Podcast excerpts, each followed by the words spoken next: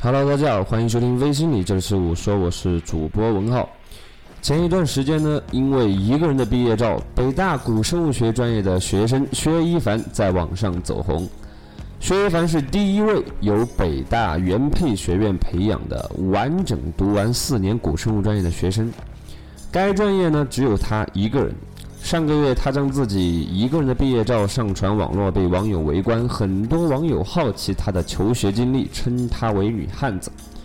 北大的校长说自己经常看微博，也会玩微信，他也是围观网友中的一位。昨天他在毕业演讲中提起薛一凡为他点赞，这个校长就说：“其实无论什么专业，寂寞也好，热闹也好。”作为校长和老师，只要你们学有所成，只要你们快乐成长，就是我们内心的最大的满足。薛一凡呢，很快将奔赴卡耐基梅隆大学攻读计算生物学的硕士。他惊喜地说：“完全没有想到校长会讲自己的故事，特别的激动。今天呢，被人关注，有一部分原因也是顶着一个专业的名号。”他希望有一天可以再一次被媒体关注，是因为厚积薄发，在自己的领域上有所突破，那个样子，他才会觉得心里边更加的踏实。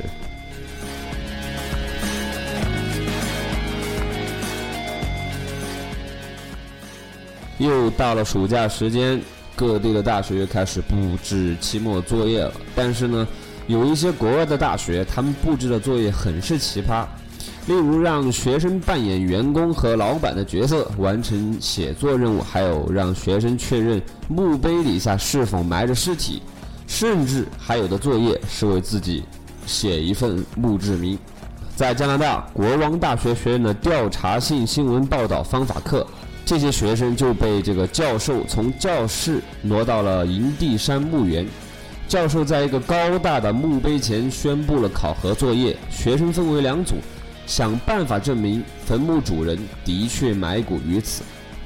这个死的人是谁呢？墓碑上赫然写着：约瑟夫豪生于1804年12月13日，卒于1873年6月1日。但是呢，没有人知道他的身份。最关键的是，死者去世的时代没有电脑记录系统不完善，一切以纸质材料为主。这两组学生成员呢，首先就通过维基百科简要的了解了一下逝者。但是这些只能够证明这个人是已经死亡。正当调查陷入僵局的时候，有一个同学找到了这个人的一个传记，传记中有一段引用了在逝者去世后三天出版的旧报纸，一名记者在现场悼念，并亲眼目睹了这个人是在这个地方下葬的。在公共档案馆的微胶缩片也调出了报道原文，这个就成了证明逝者埋葬于此的最有力证据。在美国堪萨斯大学大一的写作课上，啊，老师就要求学生为自己写一篇悼词。任课老师认为悼词其实是最难写的，因为要在有限的篇幅内高度的概括自己生前的各种经历，充分展现个人的品性。不过呢，学生对这种死亡作业却是心存顾虑，因为一般悼词的开头就要交代当事人的死亡原因和时间。试问谁会愿意为自己定上一个死法和日期呢？部分学生心里边就不满，担心这个将给自己带来一个坏的运气。后来在老师的安抚之下，大家才渐渐的释怀。虽然为自己书写悼词不免有一些晦气。